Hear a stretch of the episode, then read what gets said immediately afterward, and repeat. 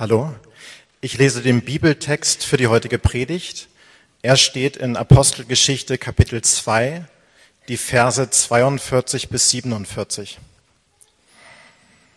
Sie blieben aber beständig in der Lehre der Apostel und in der Gemeinschaft und im Brotbrechen und im Gebet. Es kam aber Furcht über alle Seelen und es geschahen auch viele Wunder und Zeichen durch die Apostel. Alle aber, die gläubig geworden waren, waren beieinander und hatten alle Dinge gemeinsam. Sie verkauften Güter und Habe und teilten sie aus unter alle, je nachdem es einer nötig hatte. Und sie waren täglich einmütig beieinander im Tempel und brachen das Brot hier und dort in den Häusern, hielten die Mahlzeiten mit Freude und lauterem Herzen und lobten Gott und fanden Wohlwollen beim ganzen Volk.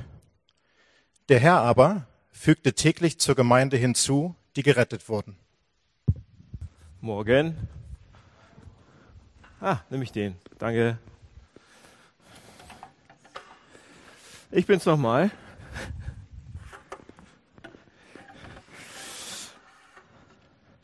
Guten Morgen, alle zusammen. Ich weiß nicht, wie eure Woche war. Ähm, meine war ziemlich, ziemlich turbulent und vollgepackt. Das äh, passt also ich fühle mich heute, als wenn ich so zwei, drei Wochen hinter mir habe seit dem letzten Sonntag. Ist aber nur eine gewesen. Und ähm, das ging Montag los mit dem Kerntreffen. Weiß nicht, ob ihr da wart. Wir mussten Montag das natürlich noch vorbereiten und abends war war es dann ähm, soweit und wir haben uns als Gemeinde getroffen und überlegt, ähm, was uns so als Gemeinde ausmacht, was hinter den Kulissen passiert, haben wir euch ein bisschen gezeigt und so weiter. Das war spannend, das war toll. Das war lebendig. Da kam auch ein bisschen Feedback von euch, ein bisschen Diskussion, ein bisschen Kritik. Das war gut. Äh, das soll so weitergehen. Ja, bin ja nicht unfehlbar hier. Äh, überhaupt nicht. Und wir auch nicht. Deshalb, das war gut. Ähm, das war ein tolles Kerntreffen. Ich habe mich gefreut darüber. Und dann ging es am Dienstag für mich weiter. Ähm, zu Common Purpose. Also vormittags hatte ich noch die ganzen Pastoren um mich, ähm, aus dem ganzen Hamburg-Projekt, Netzwerk so. Und dann ging es nachmittags zu Common Purpose. Und jetzt fragt ihr wahrscheinlich, was ist Common Purpose? Und Mittwoch war ich auch den ganzen Tag da.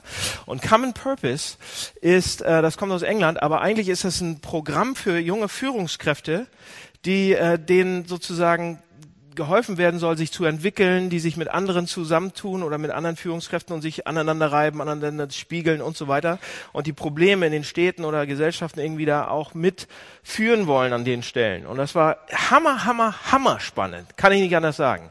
Also ich komme da am, am Dienstag hin und da sitzen 36 junge Führungskräfte. Und ich war auch einer von denen. Also ich habe das nicht geleitet oder irgendwie, sondern ich war einer, der da lernen wollte. Und das waren 36 hübsche, junge, so wie ihr äh, Menschen und alles äh, in meinem Alter und aus den verschiedensten Branchen. Hatte nichts mit Kirche zu tun. Ich war der Einzige, der irgendwie äh, so einen Heiligenschein drauf hatte. Hatte ich natürlich nicht, habe ich abgelegt vorher, damit sie mich nicht gleich erkennen. Ähm, und da war zum Beispiel der, der Chef vom Hamburger, äh, äh, vom, vom Airport, vom Flughafen für die Sicherheit. Der war da.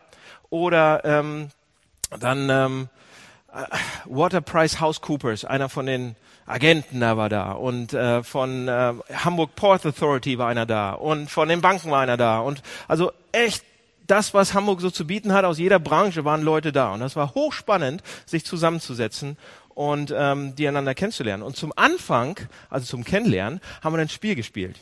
Und für diejenigen von euch, die ähm, mich ein bisschen kennen, wissen, wie, wie sehr ich Spiele mag. Ich liebe Spiele ohne Ende. Ich dachte, meine wie komme ich da raus, heil und lebendig, ohne jetzt gleich das ganze Ding zu sprengen. So doll mag ich Spiele. Also habe ich gesagt, gut, ich werde mitspielen. Und es war ein Spiel zum Kennenlernen, erstaunliche 40 Minuten und man sollte eine Stadt bauen zusammen. Man hatte so ein Team und man sollte eine Stadt bauen. Und ähm, da war ein Problem in der Stadt und es war so ein richtiges, gutes, tolles ähm, Stadtbauspiel. Und man hatte dann so kleine Knetdinger und durfte dann Gebäude auch bauen, damit man Probleme, die die Stadt hatte, sozusagen aus dem Weg räumen würde damit. Zum Beispiel hatten wir ein Atomkraftwerk und ähm, ich war da in einer Reihe und dachte, okay, was mache ich damit? Was mache ich damit? Also, ich baue erstmal Windkrafträder ohne Ende und ein Tesla-Werk. Das war mein erstes Gebäude, ja. Windkraftrad, Tesla-Werk daneben so und ich dachte, das ist die Zukunft. Und jeder, der in dieser Stadt wohnt, kriegt einen kostenlosen Te Tesla. Und ich dachte, yeah, damit kriege ich Punkte. Und das Zweite, was ich gebaut, dann war jeder andere dran. Und da musste man sich noch besuchen so in den Gebäuden. Und dann das Zweite, was ich gebaut habe, war eine Kirche habe ich die Katze aus dem Sack gelassen, habe gesagt, okay, ich baue eine Kirche, größter Arbeitgeber der Welt, überall haben wir unsere Zweigstellen, in jedem Land der Welt und so weiter. Wir sind ziemlich groß, wir machen Krankenhäuser, wir machen Kindergärten, wir machen alles. Und deshalb muss hier auch eine Kirche her. Wir machen Kultur, wir, wir haben das schon immer gemacht, machen es immer weiter und so weiter. Plus wir kümmern uns um alle Beerdigungen, Kranken, äh, heiraten und, und so weiter. Und wir haben sogar noch was für die Seele obendrauf und, und, und, und, und. Und da habe ich gesagt, und wahrscheinlich wird keiner von euch mich besuchen kommen. Und deshalb, ich baue die Kirche trotzdem, weil die so wichtig ist. Am Ende des Spiels habe ich mit dem Tesla-Werk und der Kirche gewonnen. Ja, ja, ja. Ja, Tesla. Was meint ihr, wie voll die, die Gemeinde ist, wenn ich jedem Tesla verspreche? Das ist super. Also pass auf, Tesla-Werk und Kirche. Und alle haben mich besucht in dieser Kirche. Alle sind gekommen und wollten wissen, was hat mit dieser. Und dann muss, konnte ich, musste ich in zwei Sätzen erklären, was das Hamburg-Projekt ist. Ja? Könnt ihr noch nicht? Das lernen wir heute. Der Punkt war aber, und deshalb erzähle ich das. Ich hatte so viel Spaß mit diesen 36 Leuten zusammen und war einer von denen. Und trotzdem haben, sind alle, alle möglichen Leute dann in den Pausen, morgens, abends, ähm, dann zu mir gekommen, haben noch gefragt, okay, was machst du da genau? Was ist das genau, was du machst? Du siehst nicht aus wie ein Pastor oder ein Pfarrer oder ein Prediger oder sonst was. Was macht ihr genau? Und warum kommen da, ich habe gesagt, ja, kommen Leute tatsächlich und äh, Leute in meinem Alter tatsächlich und wir haben auch keine Kirchensteuer tatsächlich und wir haben auch gute Musik tatsächlich und so weiter. Also das passt ja gar nicht in zwei Sätzen rein, aber alle, und hier ist der Punkt, alle Leute waren interessiert und zehn von denen sind zu mir gekommen und gesagt, okay, was macht ihr denn genau? Ich will mehr darüber wissen. Ja? Wie seid ihr denn Kirche? Und, ähm, und die Frage muss, muss ich dann beantworten, in, in zwei Sätzen, wie gesagt. Und ich habe das nicht geplant, aber der Text heute, den wir gerade gelesen haben, beantwortet die Frage auch. Und deshalb ist es so hochrelevant. Ja, deshalb ist es so hochrelevant, dass wir mal in den Text schauen und uns anschauen, was sagt denn der Text dazu, was wir als Hamburg-Projekt so machen oder was als wir als Kirche machen. Da ist die Antwort. Wenn Leute zu uns kommen und fragen, weil die uns, weil, weil die ein Interesse am Glauben in irgendeiner Form haben oder an Kirche, dann ist hier der Text. Ja. Ähm, wir sind in der Apostelgeschichte, wir haben die hier gerade ein Stückchen gelesen und ich habe die letzten zwei Male schon gesagt, die Apostelgeschichte ist das Buch in der Bibel, die von der Entstehung der Kirche erzählt, ja? Wie ist die Kirche entstanden? Äh, wer ist da hingekommen? Was ist da passiert? Wer ist da, wie sind die dazugekommen und so weiter? Und mit diesem Text, den wir heute eben gelesen haben, kommen wir ganz, ganz nah, so nah wie möglich an diesen historischen Kontext, an diesen historischen Ursprung der ersten Gemeinde ran. Ja, näher als irgendein anderer Text. Das ist der dichteste, den wir haben. Und da kriegen wir einen direkten Einblick, okay, wie war denn die Kirche? Was hat die denn ausgemacht? Ja? Und warum sind da so viele Leute dazugekommen? Äh, steht da vor, vor unserem Abschnitt, nach unserem Abschnitt, vor unserem Abschnitt 3000, nach unserem Abschnitt 2000 und dann in unserem Abschnitt steht, was steht da? Jeden Tag. Jeden Tag sind Leute dazugekommen. Was war es, das so ansteckend war? Oder warum, warum sind die Leute da hingekommen? Ja? Und der Text gibt uns eine Antwort und, ähm, und ich möchte die Frage stellen heute, okay, was ist es, was wir als Hamburg-Projekt lernen können? Was können wir lernen? Was wird uns da gezeigt für uns als Gemeinde? Und eigentlich sind es nur zwei Punkte. Ich halte mich kurz. Ich soll mich kurz halten. Zwei Punkte. Erstens ist Offenheit für Menschen und das zweite ist Spiritualität für die Kirche, in der Kirche, für die Menschen. Okay? Nur zwei Punkte. Erstens Offenheit für die Menschen. Hier im Text habe ich schon gesagt, wird uns was, was beschrieben, was Erstaunliches beschrieben, wovon wir eigentlich nur aus Fabeln und, und Geschichten und irgendwo aus China das kennen irgendwie oder aus irgendwelchen Erweckungsgeschichten von vor tausend Jahren. Im Text steht, dass täglich zur Gemeinde Leute dazugekommen sind. Täglich haben sich Leute dazu ähm, entschlossen, zur Kirche zu gehören und zu sagen, das ist jetzt meins. Und was so erstaunlich ist, zu sehen ist, ähm, wie, wie stark diese, diese kleine Gemeinde, die es noch überhaupt nicht gab, die dann gewachsen ist. Ja? Wie, wie, wie, wie stark. 3000, 2000, hatte ich schon gesagt. Und, ähm, und in Hamburg ist es auch ein bisschen so, dass wir in den letzten Jahren, seitdem ich in Hamburg bin, in den letzten zehn Jahren, vor 20 Jahren war das noch nicht so, in den letzten zehn Jahren könnte man sagen, wenn ich mit Leuten rede, dann, dann, dann, dann spüre ich das, dass es ein bisschen mehr Offenheit gibt für Spiritualität, für Geistliches, für die Sache mit Gott sogar ein bisschen. Ja, es gibt mehr Offenheit auf der einen Seite und auf der anderen Seite gibt es mehr Kirchenaustritte als jemals zuvor. 800, 833 pro Monat aus der lutherischen Kirche in Hamburg, jeden Monat. 10.000 im Jahr treten aus. Ja? Ähm, und Kirchengebäude werden verkauft und so weiter. Und der Grundtenor in unserem Land, wobei es ist eben das, ja. Ich bin zwar, ich bin ein bisschen interessiert, aber auf der anderen Seite trete ich aus. Und das ist so das. Obwohl es gibt ein bisschen Ausnahmen, Hamburg-Projekt, Berlin-Projekt. In München gibt es eine Gemeinde, in Frankfurt gibt es so eine ähnlichen Gemeinden wie bei uns und so weiter. Da kommen Leute hin, die, die bleiben da, ähm, nicht täglich, aber ab und zu. Ja?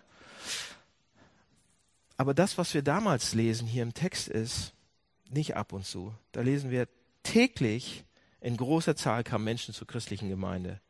Ja? Jeden Tag. Wie? Warum? Was haben die gemacht?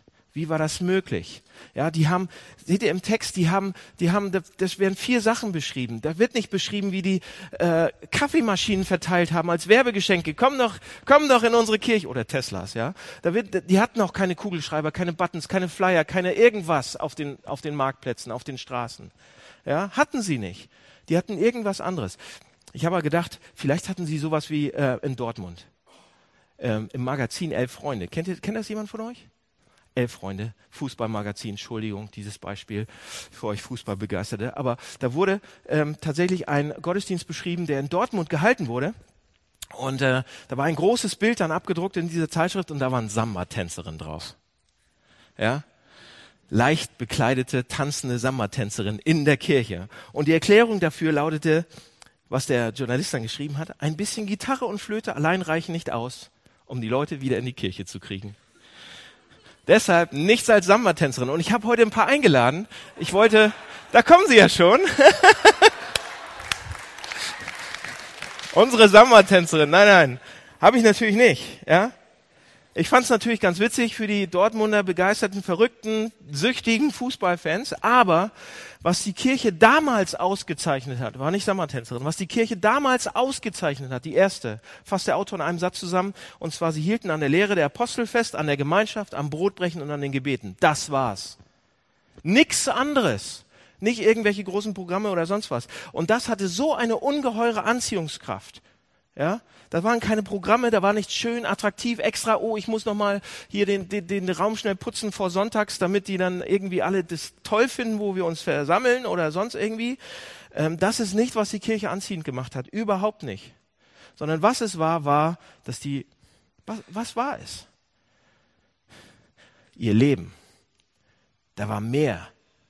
Da, da, das, was, was zwischen den Zeilen steht, was, was, was diese vier Ausdrücke meinen das war so attraktiv genug, wie die zusammen gelebt haben, wie die gefeiert haben, wie die Abendmahl gefeiert haben, wie die Gemeinschaft gehabt haben in der Gemeinschaft, wie die die Lehre der Apostel ausgelegt haben. Das war so attraktiv genug, dass Tausende gekommen sind. Warum? Warum wirkte diese Kirche wie ein Magnet? Leute, der Grund für, man könnte sagen, oh, danke schön. Man hört schon, ne? Äh, ein bisschen trockenen Mund. Ein bisschen äh, erkältet. Anyway, man könnte sagen, ähm, einer der Gründe, warum warum die so eine große Anziehungskraft haben, war das alles, ja, die Gottesdienste, alle Begegnungen, alles im öffentlichen Raum, in den Häusern, überall, hat etwas wiedergespiegelt, was die Gemeinde ausgemacht hat, und zwar das Evangelium von Jesus Christus. Jedes Treffen, jedes Essen, jedes Running Dinner, jede Predigt, jede Versöhnung nach einem Streit und so weiter, hat wiedergespiegelt, wofür die Gemeinde stand, und zwar das Evangelium von Jesus Christus. Es ging nichts darum, irgendwas zu beschönigen, ja, anstatt für Besuchertage irgendwie alles schön gemacht. Darum ging es nicht.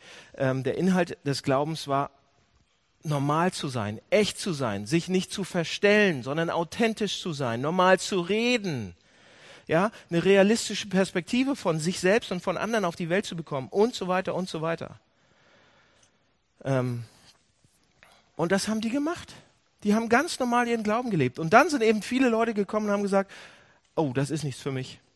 Und sind wieder gegangen. Ja? Aber vielen anderen ist dieser Glaube wichtig geworden und sie haben gesagt, meine Güte, vielleicht kann ich hier was über Gott oder über mich oder über meinen Glauben rauskriegen. Vielleicht kann ich hier nachdenken. Und viele haben dann gesagt, okay, ich möchte einen Schritt weitergehen. Ich möchte das verbindlich rauskriegen. Und das, Leute, das hat einige Implikationen für uns als Hamburg-Projekt. Auf jeden Fall. Ja, dass, dass es nicht, dass sie keine Programme hatten, sondern diese vier Sachen und dass sie absolut, absolut in allem, was sie waren, absolut offen waren. Und die Applikation für uns als Hamburg-Projekt ist, dass man sagen müsste, wir sind eine offene Gemeinde. Okay, was bedeutet das? Wollt ihr es wissen?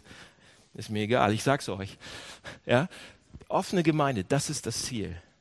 Dass Menschen, die Interesse haben, wirklich die Möglichkeit bekommen, den christlichen Glauben kennenzulernen.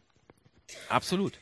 Und um dieses Ziel zu erreichen, gibt es im Hamburg-Projekt einige Sachen, die wir, die wir von Anfang an gemacht haben, übrigens. Das ist nichts Neues. Für einige, die das erste Mal da sind. Okay, es ist neu.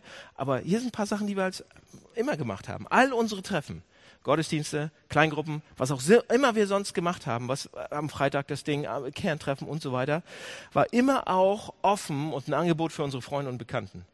Ja?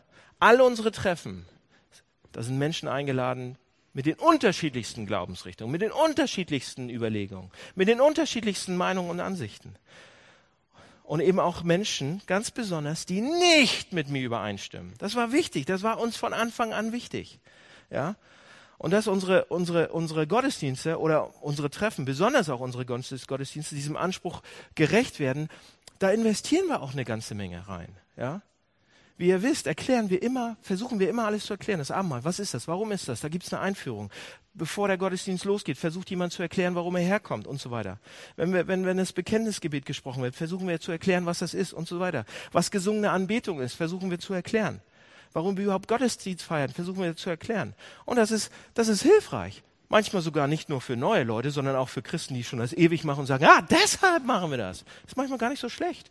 Der Großteil von euch weiß das. Aber trotzdem, deshalb machen wir diese Sachen. Das bedeutet nicht, dass wir, dass wir uns immer nur von der besten Seite zeigen müssen. Überhaupt nicht. Machen wir auch nicht. Vieles geht schief. Aber es ist damit gemeint, dass wir, dass wir uns erklärbar machen, nachvollziehbar machen. Ja? Ähm, bei, bei, wir haben immer gesagt, hier soll ein Raum sein, wo es eine Atmosphäre geben kann, wo man beobachten kann, rausfinden kann, wie das mit der Sache mit Gott ist, ohne dass der Eindruck entsteht, dass da, dass wir das unbedingt wollen. Ja, hier ist Druck, krieg es raus, jetzt oder nie, bam, so. Natürlich wünsche ich mir das, ja, dass Leute Interesse an Jesus Christus haben. Ich bin begeistert davon. Das ist mein Lieblingsthema. Ich wünsche mir das ohne Ende. Aber die Konsequenz darf nicht sein, dass ich mit der Keule komme und allen denen das irgendwie Jesus raufschreibe und bam, so. Sondern in, dass ich versuche, alles zu machen, um es nachvollziehbar zu erklären und so auch einen Gottesdienst zu feiern, so Gott zu preisen, so und so weiter. Wisst ihr, pass auf, wir Christen sind ein ganz lustiges Volkchen. Wir, wir neigen dazu, manchmal ein bisschen, wie sagt man, was habe ich aufgeschrieben? Wir neigen dazu, manchmal ein bisschen hochnäsig zu sein, ausgrenzend zu sein in unseren Begegnungen, in unseren Gesprächen. Und besonders, oder, oder dass, dass, dass uns absolut keiner versteht. Besonders meine Kollegen. Ja? Meine Kollegen, ähm, die, die Pfaffen dieser Welt, die, die Pastoren, die Prediger, wenn die manchmal auf die, auf die Kanzel steigen, kein Mensch versteht die. Gibt es einen ganzen Aufsatz in der Zeit drüber zu lesen. Ja? Die Sprache, die wir als Kirche uns angeeignet haben, ist zum Nicht-Verstehen. Man, man versteht es einfach nicht. Sie fangen an und reden. Und einige von uns reden genauso schon. Ja? Und sagen, wir wollen den Herrn anrufen. Ja, welchen Herrn? Herrn Barz? Ja? Hier hast du ein iPhone. Ruf doch mal an. Ja? Der Herr hat mir gesagt. Ja, was hat er, wie hat er es dir eigentlich gesagt? Ja, die Christen wissen alle, wie das, normale Menschen wissen sowas nicht. Ja? Also unsere Sprache ist einfach eine Art und Weise, wenn wir zu lange in unserem Nest sitzen, die, die abschreckt. Auch, auch besonders eben von meinen, meinen Kollegen. Martin Luther hat mal gesagt, schaut dem Volk aufs Maul, wenn du predigst. Was bedeutet das? Red so wie sie selbst. Red, dass sie, dass sie verstehen. ich benutze halt Maul nicht mehr so oft, nicht so oft, aber äh, das ist Martin gewesen. Martin Luther, unser guter Kumpel. Ihr wisst schon. Ja, und manchmal reden wir, als wenn uns die Fingernägel, da gehen mir die Fingernägel hoch, so, wenn ich das manchmal höre, wie wir in christlichen Kreisen reden oder in der Kirche. Ähm, gutes Beispiel auch. Letzte Woche ähm, hatte ich ja Common Purpose, das war super. Und nach Common Purpose war ich so fer fertig, nach Dienstag und Mittwoch, dass ich Donnerstagmorgen einfach mal losgelaufen bin. Schuhe angezogen, also gejoggt. Ich bin äh, rausgelaufen und habe mir mein altes, ganz, ganz altes Manchester United Trikot angezogen. Das darf durchschwitzen. Naja, obwohl jetzt spielt Schwarz, na e egal. Und dann bin ich losgelaufen und hatte auf den Ohren Slash. Wisst ihr, was Slash ist? Slash ist der alte Gitarrist von Guns N' Roses mit dem Hut. Und ich bin losgelaufen und ich bin Bestzeit, Leute. Ich habe so laut aufgemacht, wie es ging und bin losgelaufen und konnte danach überhaupt nicht mehr stehen, aber in Bestzeit um den kleinen See.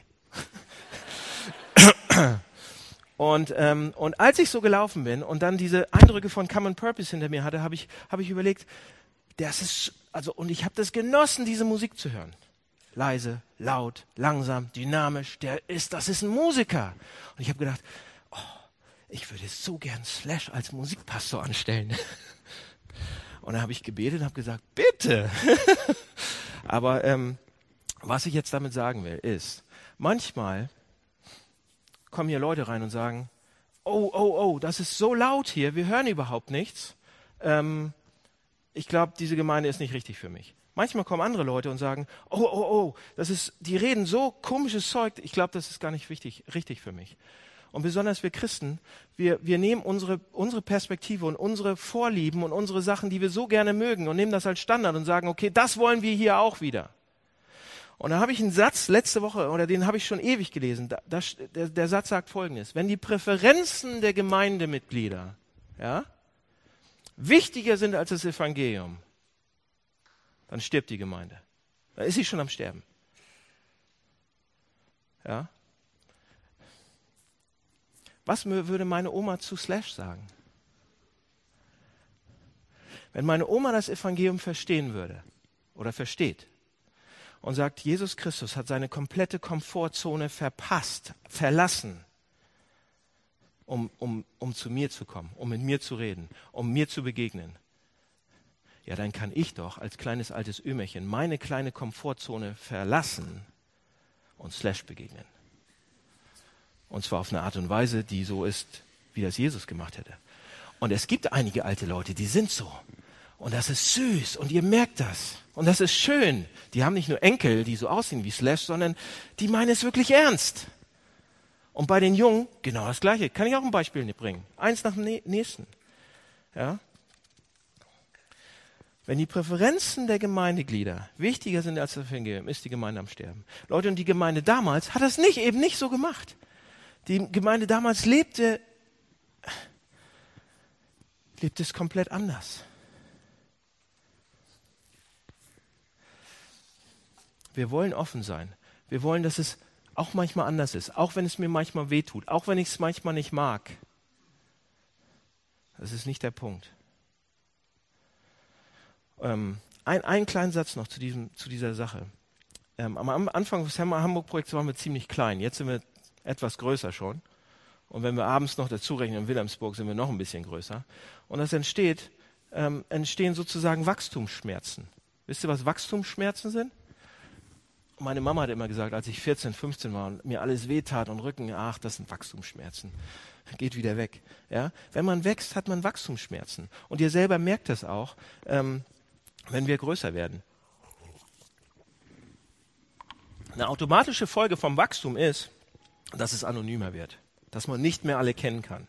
Und einige Leute finden das ganz doof und fühlen sich, wollen diese kleine Kuschel und ich kenne alle und so weiter. Aber wenn man größer wird, dann ist das so. Und es wird immer schwerer, Leute kennenzulernen. Und vielleicht hat man sich gefreut, in der Woche den einen wiederzusehen, den Freund, der so coole Sachen letzte Woche über mich gesagt hat und so weiter. Und dann ist er doch nicht da und irgendwie und ich und und oder ich rede dann mit ihm, aber ich vergesse alle anderen um mich rum. Und vielleicht denken wir, na, der Begrüßungsdienst an, an der Tür kümmert sich um alle Leute, dass sie irgendwie sich wohlfühlen und so weiter. Aber äh, das schaffen die auch nicht mehr. Und die kennen auch gar Gar, gar kein mehr. Und da kommt die Frage eben auf, wie es möglich war, dass die Gemeinschaft damals, die Gemeinschaft damals, wo so viele gläubig geworden sind, ja, wie die gestärkt wurde auf der einen Seite, geistlich tiefer, und gleichzeitig kamen immer, immer, immer, immer, immer wieder neue Leute dazu. Wie war das möglich? Und vielleicht erlebt ihr das ja auch so in euren Kleingruppen oder sonst irgendwie. Ähm, man, man wird manchmal, wenn man hier kommt, das erste Mal da ist, man wird übersehen. Kann passieren. Ja? Oder man geht in der großen Masse unter und ihr fühlt euch wie ah, nicht herzlich willkommen. Ihr seid herzlich willkommen. Herzlich, herzlich willkommen. Ja? Oder man fühlt so eine Erwartungshaltung. Oh, wenn man ins Hamburg-Projekt geht, dann da sind, gehen nur die Coolen hin. Habe ich gehört. Äh, guck mich an. ich komme ja auch. Ja? Oder ins, ins Abendgottesdienst, da gehen nur noch die super coolen hin da können wir alle auch nicht mehr hingehen. Ja? Und ihr denkt, ach meine Güte, so ist das. Das ist keine christliche Gemeinschaft. Das ist nichts, nichts mit Kirche hat das zu tun. Vergesst diese Gedanken. Und natürlich gibt es eine Spannung zwischen Großwerden und auf der anderen Seite alle kennen oder sich wohlfühlen und Gemeinschaft haben und willkommen fühlen, aber die ist da. Und sie waren, sie haben das damals irgendwie hingekriegt, dass dieser exklusive kleine Kreis nicht exklusiv gewesen ist, sondern dass sie beliebt waren beim ganzen Volk. Beim ganzen Volk. Sie waren beliebt. Und zwar beim ganzen Volk. Sie waren stadtbekannt. Idee. Hier ist eine Idee. Nur eine. Aber sonst tausend Ideen, aber nur eine Idee. Lasst uns doch mal, wenn wir das, diesen Text im Hintergrund haben, lasst uns doch mal überlegen, wie viele Leute ich wirklich im, im Hamburg-Projekt kenne. Und lasst uns doch mal heute und die nächsten Sonntage, ich weiß für den einen oder anderen sehr extrovertierten Menschen ist es sehr, sehr schwer, nur eine Person, die ich noch nicht kenne, Mal kennenlernen, mal fragen, wer, wer, wer bist du? Ähm, woher kommst du? Reicht schon. Und auf einmal redet man zusammen und stellt sich vor, ich bin der und der. Und schon hat man drei, vier Sätze geredet und man bekommt den Blick mal von einem selber los. Und wenn das passieren würde und dauernd passieren würde, was wäre denn das für eine Willkommenskultur? Super! Vielleicht ist das einer der Schritte. Okay. Ähm, das nur zur Offenheit der Kirche. Ein kleiner anderer Punkt noch. Ich hatte gesagt am Anfang, warum war die Kirche so anziehend, dass 3000, 2000 und so viele Leute gekommen sind? Und warum fragen mich die ganze Zeit und euch vielleicht auch, was ist mit dem Hamburg-Projekt? Warum kommen da Leute her? Und ich hatte gesagt, erstens Offenheit. Wir wollen offen sein. Wir sind offen. Wir waren es. Wir werden es immer bleiben. Das zweite ist, Spiritua, Spirit, Spirit, ich glaube, Dominik hat mir auch was anderes reingemixt. Spiritualität der Kirche. Spiritualität. Ja? Ein zweiter Aspekt, der die Kirche damals charakterisiert hat, ist zugleich der Schlüssel auch für eine offene Gemeinschaft. Okay? Das ist wichtig. Eine zweite Sache, die der Kirche damals ganz wichtig war, die charakterisiert hat, ist gleichzeitig der Schlüssel. So eine Kirche, die andere bemerkt, ja, und kennenlernt, die kann man nicht einfach machen. Ich kann euch das sagen, aber die kann man nicht einfach machen. Ich kann euch nicht zwingen dazu. Man kann sich das vornehmen auch, jede Woche jemanden neuen kennenzulernen und so weiter. Aber wenn der, wenn dafür nicht der Schlüssel ist, irgendeine tiefere Motivation, einfach als, als einfach nur meine Willenskraft, wenn ich einfach nur sage, ich will, ich will, ich will, aber wenn die tiefere Motivation nicht eine andere ist, dann hält dieser Vorsatz nicht sehr lange. Ja?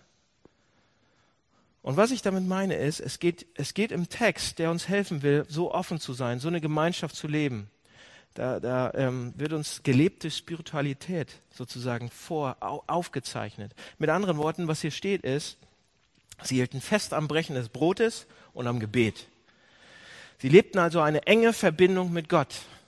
Und das hat ihnen Motivation gegeben und Kraft gegeben, mit allen anderen so offen zu sein. Ja? Jetzt aber im, im Detail. Warum ist diese Verbindung mit Gott der Schlüssel für eine offene Gemeinschaft? Sie ist der Schlüssel. Sie ist der Schlüssel, weil sie uns befähigt, von uns selbst wegzusehen. So, was bedeutet das? Pass auf.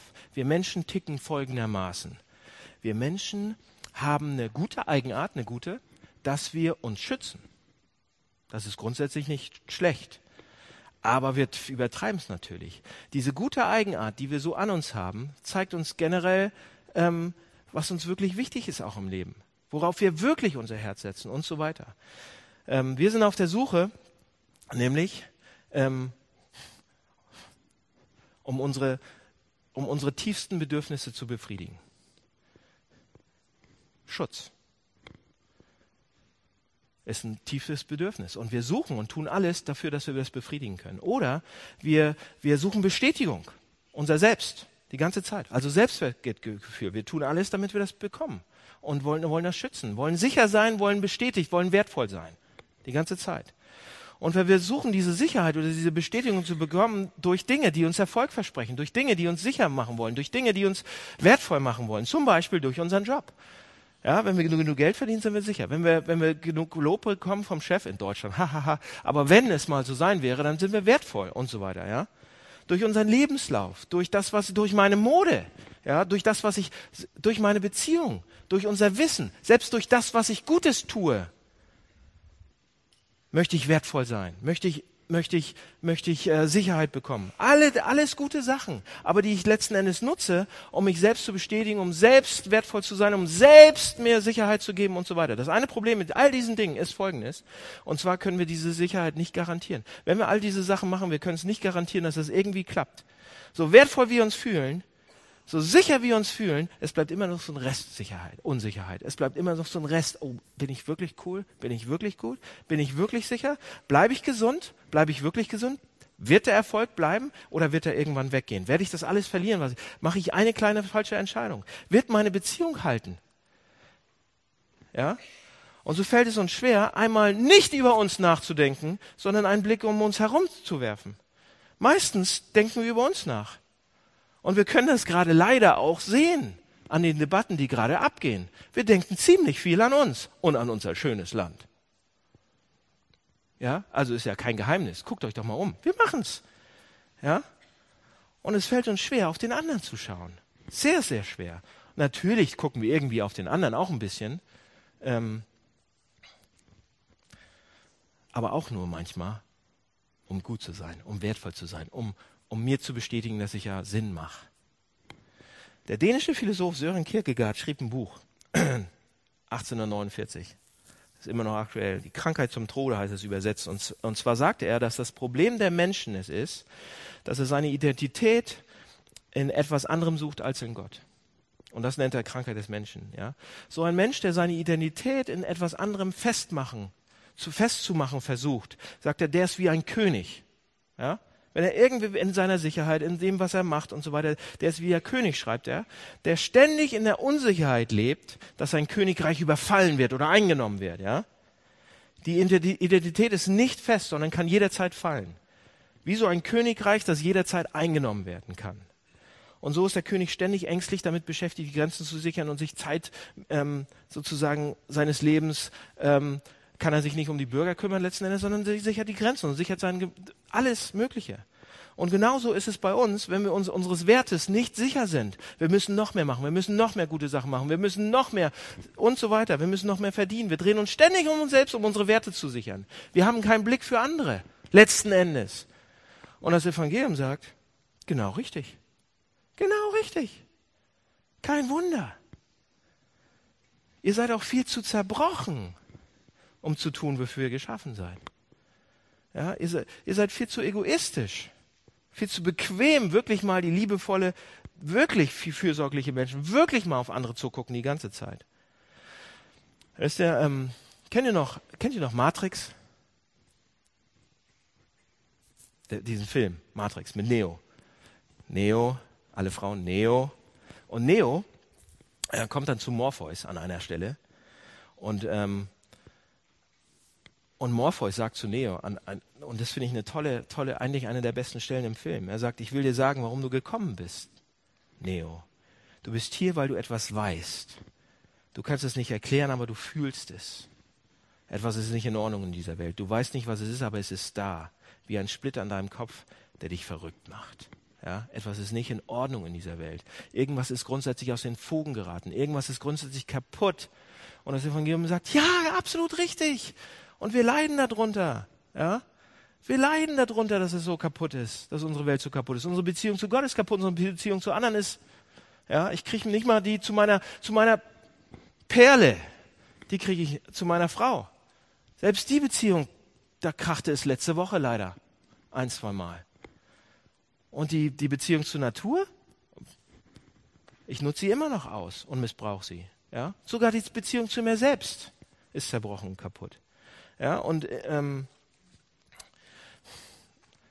unsere Welt ist, da muss ich keine großen Philosophen mehr äh, zitieren, um, um euch zu sagen, dass die Welt nicht so ist, wie sie eigentlich sein könnte.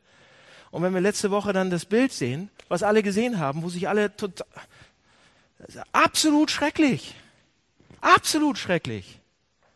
Und wir sagen, die Welt ist kaputt.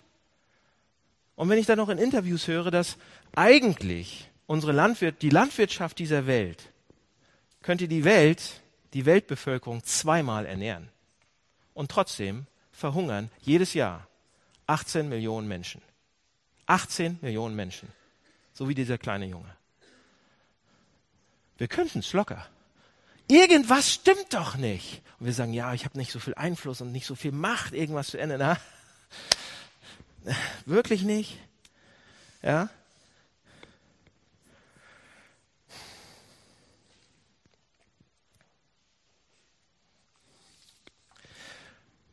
Wir gucken so oft auf uns selbst die ganze Zeit.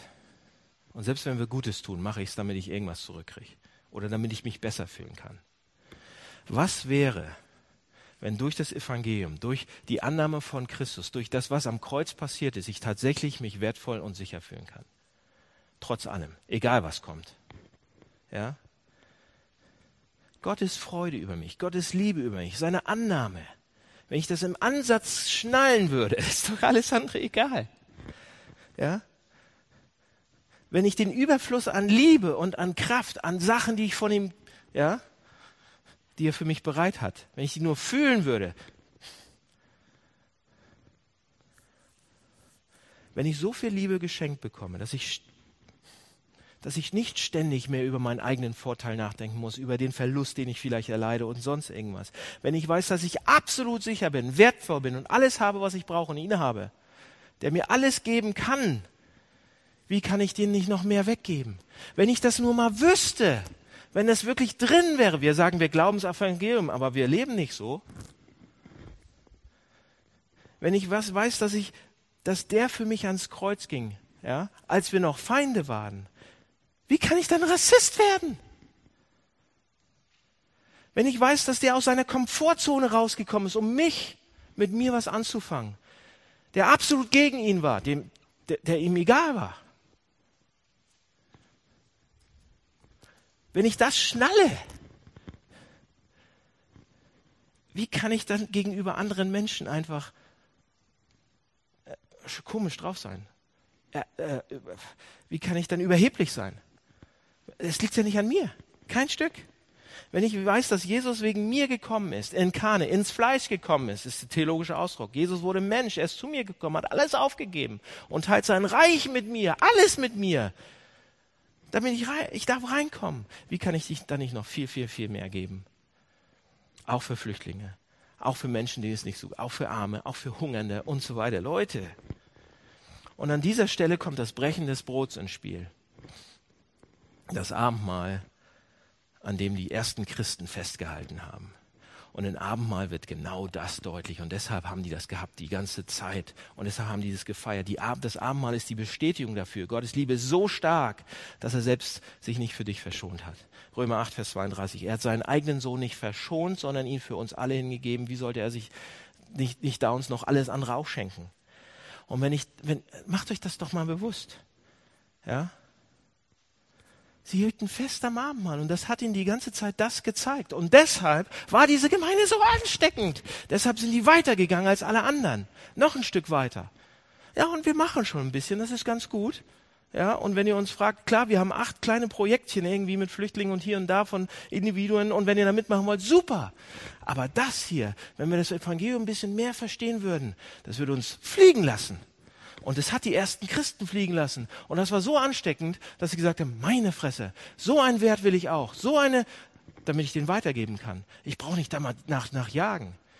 So eine Vergebung habe ich bekommen. Ich kann allen anderen auch vergeben, wenn ich weiß, was für eine Vergebung ich bekommen habe. Und so weiter und so weiter und so weiter. Und wenn ihr das Evangelium jetzt anwendet auf all eure Sachen, bam. Das war's, mehr brauche ich nicht sagen. Ähm, Leute, das Abendmahl ist ein Zeichen dafür. Wenn wir das gleich nehmen, Lasst uns das in dem Sinn, wenn ihr sagt, ich brauche das noch ein bisschen mehr, ich möchte da, da ist all der Wert drin, den Gott euch zugemessen. Das, das, das zeigt er damit. Nehmt's in, in dieser Art und Weise. Lasst mich beten. Ähm, lieber Herr, danke für den Text und danke fürs, ähm, für, für dein Wort, so dein, dein, dein altes geschriebenes Wort. Und danke, dass du uns damit Dampf machst.